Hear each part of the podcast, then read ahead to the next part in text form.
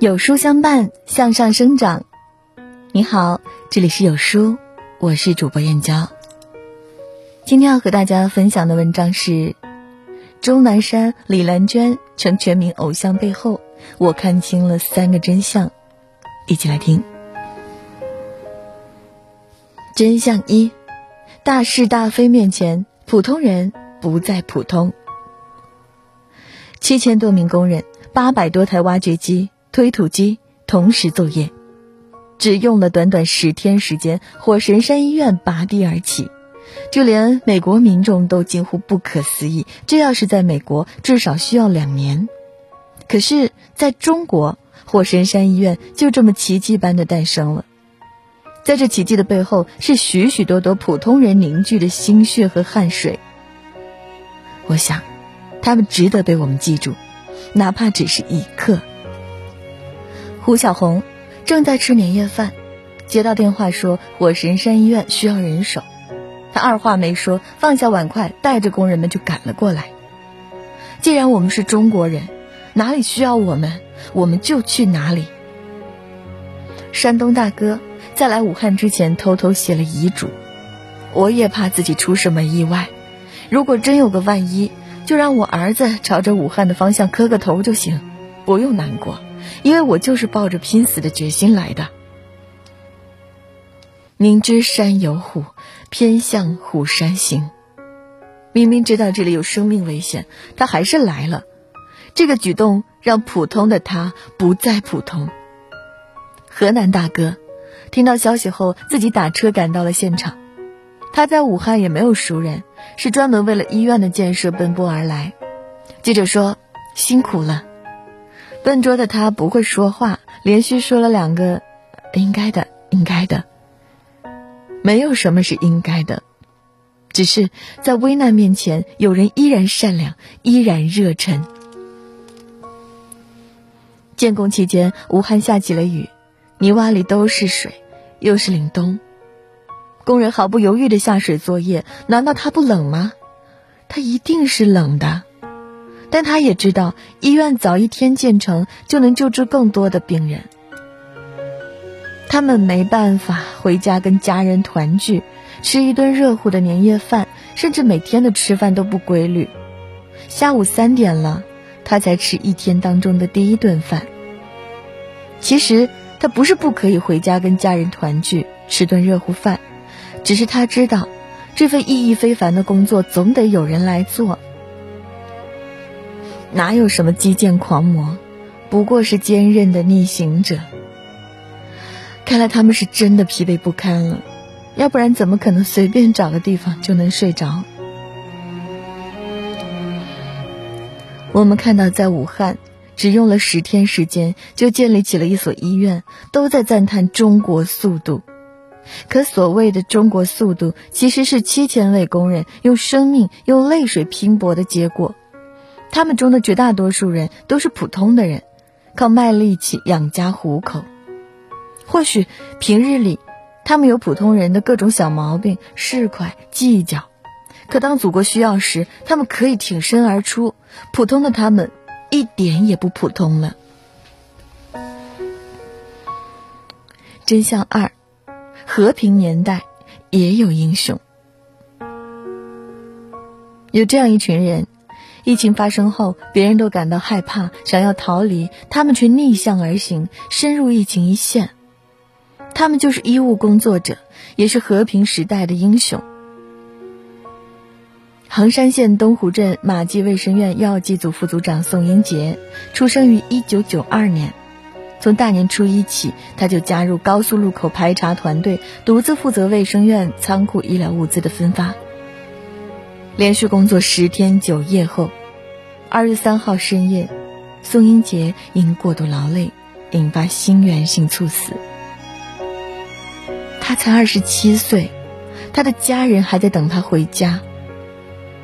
救援物资运送车到了医院附近，一位疑似感染肺炎病毒的医生跑过来引路，说：“我现在疑似感染，就在车外给你们引路吧。”然后他跑在车前，把车。带向指定地点，看着背影，鼻头一阵酸楚。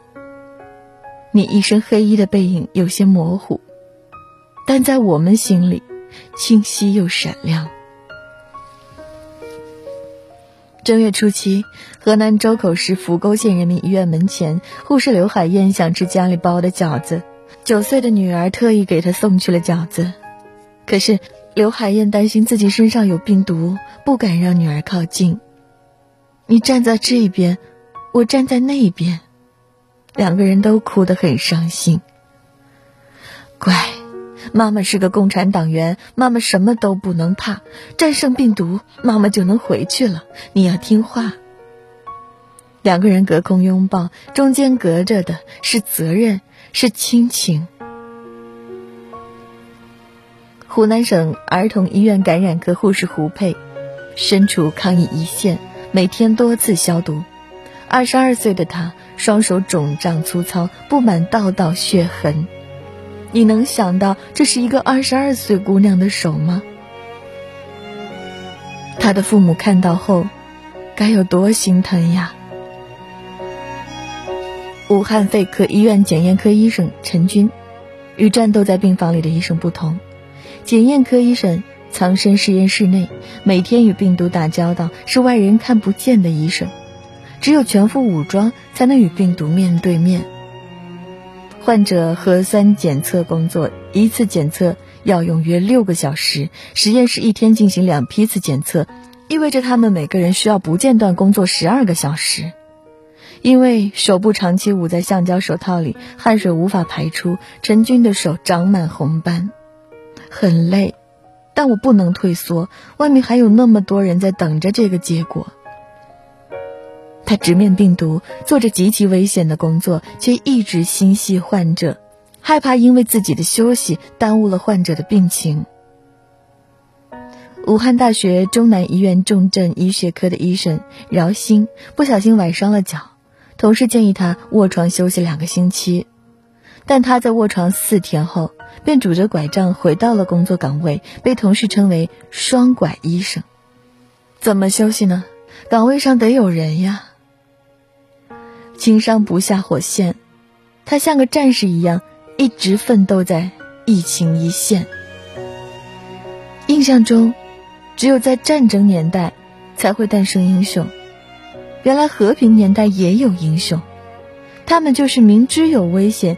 一如既往奔赴疫情一线的医务工作者。真相三：值得佩服的人是科学家，不是明星。不知道你发现没有，疫情发生以后，频繁登上热搜的明星只有韩红，因为韩红通过统筹各方力量一直在致力公益。这个时候。韩红不应该被看成是一个明星，而是公益慈善家、活动家。热搜上取而代之频繁出现的两个人是科学家，一个是钟南山，另一个是李兰娟。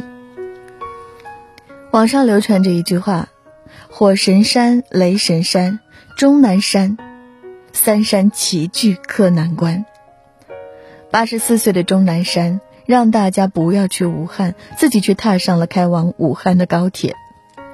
一张坐在餐车里休息的照片，看哭了无数人。疫情之下，谣言四起，很多信息人们无从辨别真假，于是很多人都有了同一个共识：相信钟南山说的。钟南山一贯保持着科学家严谨的态度，客观、诚实，有一说一。